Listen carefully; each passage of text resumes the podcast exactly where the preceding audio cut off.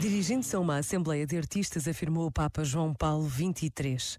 A linguagem do poeta, do escritor, do músico tem uma eficácia especial para desvelar os obscuros segredos das almas, para interpretar as suas aspirações, suavizar os seus sofrimentos, pode orientar os corações para fins elevados, corrigir os erros, purificar as paixões, travando-as na trajetória para os abismos e exaltando-as no seu nobre impulso para o verdadeiro bem. Este momento está disponível em podcast no site e na app.